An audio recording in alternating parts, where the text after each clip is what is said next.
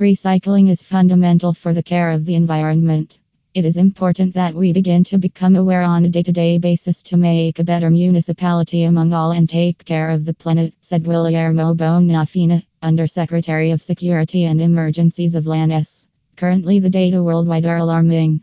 More than 30,000 tons daily reach ravines, rivers, and wastelands, thus generating pollution and creating sources of infection.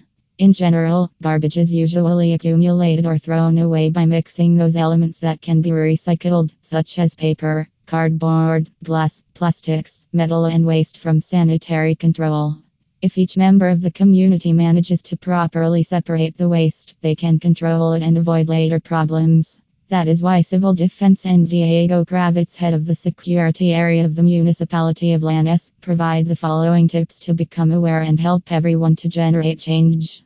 Buy products which contain containers that do not harm the environment, that are ecological. It is important to take recycling as a habit and teach it to the little ones. Everything fundamental is learned from home. Separate containers appropriately. Fold cardboard boxes to save space and generate some comfort by taking them to the recycling bin. Throw the bottles in their corresponding container. The soda cans also go to the recycling bin. Reuse plastic bags as many times as possible.